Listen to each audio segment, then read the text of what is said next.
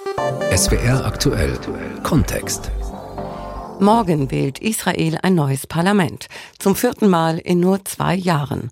Premier Netanyahus Kalkül, eine erfolgreiche Impfkampagne, soll ihm eine weitere Amtszeit ermöglichen.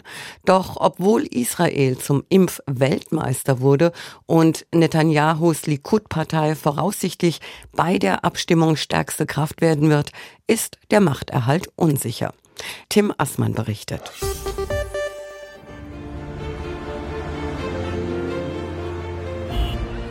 Lachende Menschen in Restaurants, Spaziergänger am Strand, eine Picknickgesellschaft im Park. Es sind Bilder voller Lebensfreude, dazwischen geschnitten das Ausrollen eines riesigen Plakats an einer Hochhausfassade, zu sehen Benjamin Netanyahu und zu hören Wir kehren ins Leben zurück. Die Botschaft, Israel lässt die Pandemie hinter sich und hat das vor allem einem zu verdanken, seinem Regierungschef. Benjamin Netanyahu hat die Impfkampagne im Land von Anfang an zu seiner Mission gemacht. Er war im Blitzlichtgewitter der Erste, dem die Nadel mit dem BioNTech-Pfizer-Vakzin in den Oberarm gestochen wurde. Ein kleiner Stich für einen Menschen, ein großer Schritt für die Menschheit. Möge es ein Erfolg werden. Geht und lasst euch impfen. Ein Abkommen mit dem Pharma-Riesen Pfizer sicherte Israel den Impfstoffnachschub im Gegenzug für anonymisierte Gesundheitsdaten. Dass der Deal zustande kam, verdanken die Israelis nur Netanyahus unermüdlichem Werben und seinen persönlichen Kontakten zum Pfizer-Chef, so die Botschaft des Wahlkämpfers, der den Impfstoff teils selbst am Flughafen abholte. Israels Wirtschaft leidet unter den Pandemiefolgen. Die Arbeitslosigkeit kletterte zeitweise auf mehr als 20 Prozent. Die Pandemiebekämpfung der Regierung wirkte oft planlos und der Premier mit anderem beschäftigt. Er steht wegen des Verdachts der Bestechlichkeit, der Untreue und des Betrugs vor Gericht. Dann kam die Impfkampagne. Sie soll Benjamin Netanyahus Ticket für eine weitere Amtszeit sein. Samstag, später Nachmittag, eine Autobahnbrücke in Tel Aviv und ein Ritual. Auf der Brücke stehen Menschen mit schwarzen Fahnen, Viele Autofahrer, die unter ihnen hindurchrauschen, grüßen sie hupend, ein Zeichen der Solidarität. Seit Sommer vergangenen Jahres wird auf Hunderten von Straßenbrücken und an Kreuzungen im ganzen Land immer samstags gegen Benjamin Netanyahu protestiert. Die sogenannte Bewegung der schwarzen Flaggen verlangt den Rücktritt des Premiers unter Korruptionsanklage, wirft ihm vor, sein eigenes politisches Überleben über das Wohl des Landes zu stellen. Mani, 50 Jahre alt, Videoproducer, verheiratet und Vater von zwei Kindern, ist einer der Organisatoren der wöchentlichen Proteste auf dieser Brücke. לא הייתי מאוד מעורב פוליטית, כלומר היו לי דעות פוליטיות, מעת לעת הלכתי להפגנות. ich war kein Aktivist. Ich hatte meine politischen Ansichten und bin hin und wieder zu einer Demonstration gegangen. Aber als vor ungefähr einem Jahr das Coronavirus kam und alle möglichen Dinge passierten, die mir Sorgen machten, beschloss ich etwas zu unternehmen, aufzustehen, aus dem Haus zu gehen und mich an politischen Demonstrationen für die Demokratie zu beteiligen. Demokratit. Wegen der Corona-Pandemie wurde der Beginn des Korruptionsprozesses gegen Israels Regierungschef um Wochen verschoben. Und wegen der Pandemie galten zeitweilig auch starke Einschränkungen des Demonstrationsrechts. Aus Sicht von Mani und anderen aus der Schwarze Flaggenbewegung nutzte Netanyahu die Pandemiebekämpfung als Ausrede. Die Proteste gegen den Premier nahmen in der Folge zu. Vor seiner Residenz in der Balfourstraße in Jerusalem sowie an Kreuzungen und auf Brücken. Manchmal waren sie hier 700, erzählt Mani. Junge, alte, Familien mit Kindern. Vor einem Elektronikladen in Beersheba, Israels viertgrößter Stadt, macht ein Wachmann eine kurze Pause und aus seinen politischen Überzeugungen keinen Hehl. Er wird wieder für die nationalkonservative Likud-Partei und damit für Benjamin Netanyahu stimmen. Wirtschaft, Sicherheit, Führung des Staates, Netanyahu könne alles, ist der Wachmann überzeugt. Die Korruptionsvorwürfe gegen sein Idol hält er für konstruiert. Dieser Prozess ist nicht gerecht. Und wissen Sie warum? Weil die Medien das alles zusammengefügt haben. Am Ende wird er unschuldig aus dem Prozess herausgehen. Die Medien sind schuld an diesem ganzen Theater. Der harte Kern von Netanyahus Anhängerschaft hält die Vorwürfe entweder für falsch und sieht den Premier als Opfer einer Verschwörung von Medien, linken Politikern und Justiz, oder findet es schlicht nicht schlimm, wenn ein Regierungschef Luxusgeschenke annimmt oder die Berichterstattung über sich selbst mit Absprachen beeinflusst. Netanyahu spaltet. Man ist entweder für oder gegen ihn. Dieser 70 Jahre alte Rentner, der in Beersheba vor einem Mobilfunkladen auf seine Frau wartet, hat seine Wahlentscheidung bereits getroffen. Ich bin nicht für oder gegen etwas. Ich möchte nicht Bibi, das stimmt. Ich wünsche mir einen Machtwechsel. Das heißt nicht, dass ich gegen ihn bin. Mir geht es mehr um die persönliche Integrität. Wenn ein Kandidat die nicht hat, kann ich ihn nicht wählen. Der liberale Politiker Yair Lapid kann mit seiner Partei Yesh Atid übersetzt Es gibt eine Zukunft, den Umfragen zufolge zweitstärkste Kraft werden. Und er hat vor allem ein Ziel. Benjamin Netanyahu aus dem Amt zu jagen. Ganz klar. Und ich habe bewiesen, dass ich mein Ego zurückstellen kann, wenn es für das Wohl des Landes wichtig ist. Ein Neuanfang ist nötig. Wir sind an einem Punkt, der der Übergang von der Vergangenheit in die Zukunft sein kann. Bei den letzten Parlamentswahlen vor rund einem Jahr waren Lapid und seine Partei noch Teil des Bündnisses Blau-Weiß. Als dessen Spitzenkandidat Benny Gantz sein Wahlversprechen brach und eine Koalition mit Netanyahu einging, wählte Lapid lieber den Bruch mit Gantz und den Weg in die Opposition. Ja, ihr Lapid weiß, dass er für eine Machtübernahme eine sehr breite Koalition braucht. In diesem Wahlkampf vermied er Angriffe auf die ultraorthodoxe Bevölkerungsminderheit und deren Parteien. In einer Synagoge im Jerusalemer Stadtteil Mea Shearim wird die traditionelle Beschneidung eines neugeborenen Jungen gefeiert. Masken trägt hier fast niemand und Abstand halten spielt keine Rolle. Zum Zeitpunkt der Aufnahmen gelten in Israel noch strenge Regeln für Menschenansammlungen. Die streng religiösen jüdischen Teilnehmer dieser Brit Mila-Feier halten sich nicht daran. Der Großvater des Neugeborenen ist Rabbi Meir Hirsch, einer der religiösen Führer der Neturei Kata Gemeinschaft. Eine Bewegung innerhalb der ultraorthodoxen jüdischen Gemeinde, die den Staat Israel als Institution nicht anerkennt und auch seine Regeln nicht akzeptiert. Dass die Masken schützen, sei nicht erwiesen, sagt Rabbi Hirsch. Impfungen gegen das Coronavirus lehnt er ab. Wir finden, dass jeder Impfstoff 10 bis 15 Jahre geprüft werden sollte. Dieser Wirkstoff hat noch nicht alle Untersuchungen durchlaufen. Ob er langfristig gesehen Schaden anrichtet, ist ungeklärt.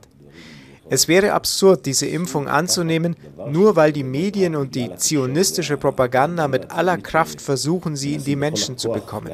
Das ist inakzeptabel. Wenn Rabbi Hirsch Zionismus sagt, meint er den Staat Israel, den er ablehnt.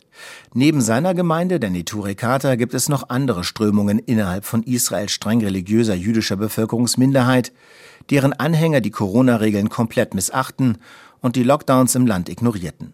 Um die Welt gingen Bilder von Großhochzeiten und Beerdigungen mit 10.000 Teilnehmern. Einige der Rabbiner, um die getrauert wurde, waren an Corona-Folgen gestorben. Meir Porusch ist Politiker der streng religiösen Partei des Vereinigten Tora-Judentums und als stellvertretender Bildungsminister Teil der Regierung. Ich lehne die Regelbrüche ab, sagt er, und versucht sich dann an einer Erklärung. Ich möchte nichts rechtfertigen, aber es entsteht aus dem Gefühl heraus, dass diejenigen, die die Einschränkungen beschließen, nicht an uns denken. Weil man bei uns einfach nicht verstehen kann, dass in einer 500 Quadratmeter großen Synagoge nur zehn Menschen beten dürfen. Das Verhalten vieler ultraorthodoxer Juden in der Pandemie hat den Graben zwischen ihnen und den säkularen jüdischen Israelis vertieft.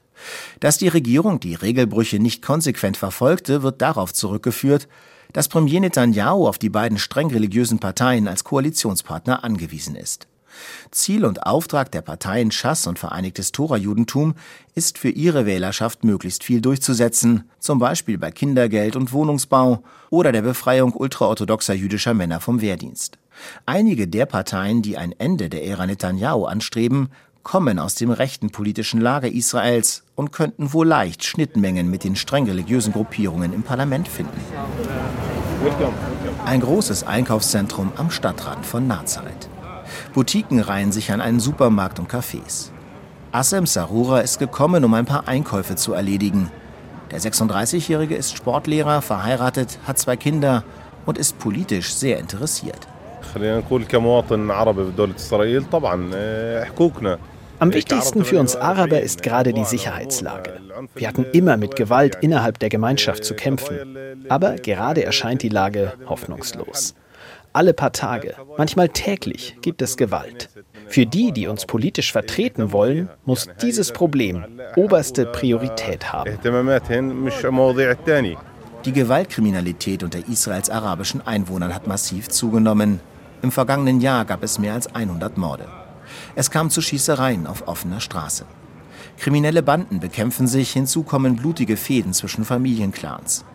Die israelische Polizei bekommt die Lage nicht in den Griff. Der Regierung von Premier Netanyahu wird vorgeworfen, das Problem bewusst vernachlässigt zu haben. So sieht es auch Lehrer Asem. Er hatte große Hoffnungen in die vereinte Liste arabischer Parteien, die bei der letzten Parlamentswahl vor rund einem Jahr ein Rekordergebnis erzielte, dann aber aus der Opposition heraus nicht effektiv Politik machte, sich intern zerstritt und in zwei Lager zerfiel. Lehrer Asem ist die Enttäuschung anzuhören. أنا من القائمة المشتركة ومش بس أنا وبتوقع إنه الأغلب عرب الداخل ich bin mit der Arbeit der Vereinten Liste nicht zufrieden. Ich denke, die meisten von uns sind frustriert. Sie bekamen 15 Sitze. Das zeigt unser Vertrauen und ich hatte erwartet, dass sie sich sofort um die Lösung unserer Probleme kümmern. Gewalt, Bauplanung, Landverteilung. Unsere Kinder sollen sicher sein und sie brauchen Platz zum Leben. Unsere Solidarität mit den palästinensischen Autonomiegebieten ist wichtig, aber andere Themen, die uns belasten, sind gerade dringlicher. Unsere Vertreter müssen sich für uns einsetzen. Ich werde wieder für die Vereinte Liste stimmen, aber sie müssen mehr für uns tun.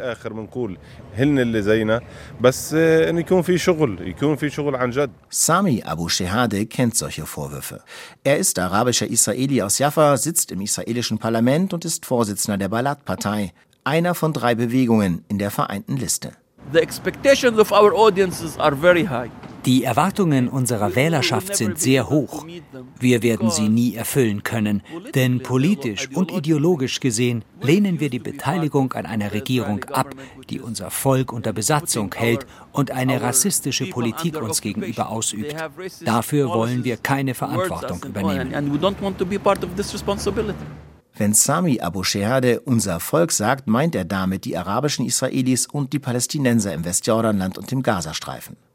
Balad und die zwei anderen Parteien, die noch zur Vereinten Liste gehören, Hadash und Tal, haben sich bewusst für die Oppositionsrolle in der Knesset entschieden, aus ideologischen Gründen. Diese Haltung ist innerhalb der arabischen Israelis, einer Gruppe, die rund 20 Prozent der Gesamtbevölkerung ausmacht, zunehmend umstritten. Die arabischen Israelis fühlen sich im Land mehrheitlich als Einwohner zweiter Klasse, aber viele sind sich nicht sicher, ob Fundamentalopposition weiterhin die richtige Antwort ist. Zur vereinten Liste gehörte bei der letzten Wahl auch noch die Partei Vereinigte Arabische Liste. Sie ging auf Annäherungskurs zu Premierminister Netanyahus Likud-Partei, schied im Streit aus der Allianz mit den anderen arabischen Gruppierungen aus und tritt nun alleine an.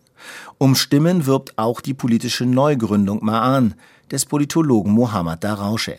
Er wandte sich aus Enttäuschung von der Vereinten Liste ab, wirbt für mehr Pragmatismus und schließt eine Zusammenarbeit mit jüdisch-israelischen Parteien nicht grundsätzlich aus.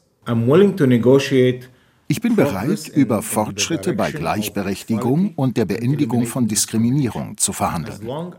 Wenn eine Regierung in diese Richtung gehen möchte, bin ich bereit zu Gesprächen. Einer Regierung, die das rassistische Wesen des Staates uns gegenüber beibehält, werde ich nicht angehören.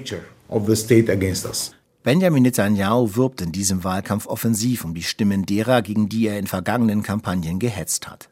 Israels Premier besuchte Nazareth und andere arabische Ortschaften, kündigte Investitionen und ein entschlossenes Vorgehen gegen die Kriminalität an. Benjamin Netanyahus Likud-Partei wird aller Voraussicht nach erneut stärkste Kraft.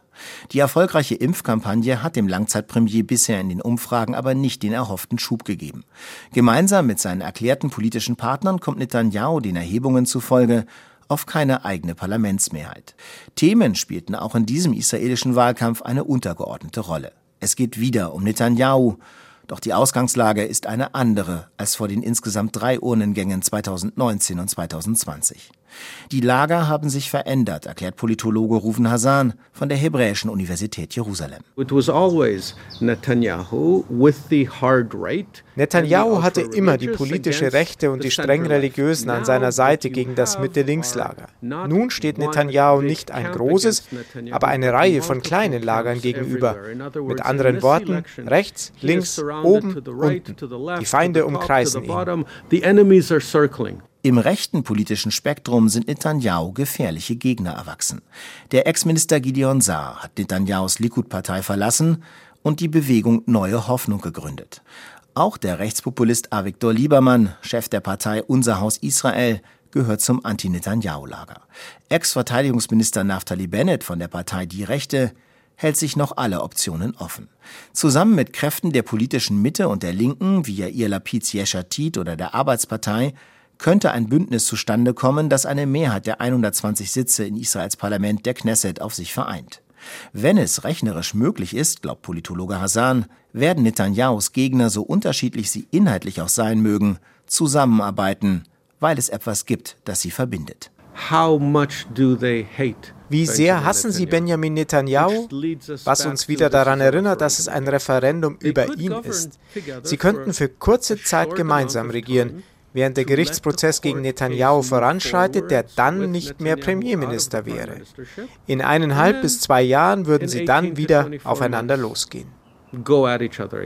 Gleichgültig wie diese Wahlen auch ausgehen, Israel wird innenpolitisch wohl noch länger nicht zur Ruhe kommen. Machterhalt dank Impfkampagne. Morgen wird in Israel gewählt. Das war SWR aktuell Kontext von unserem Korrespondenten Tim Assmann.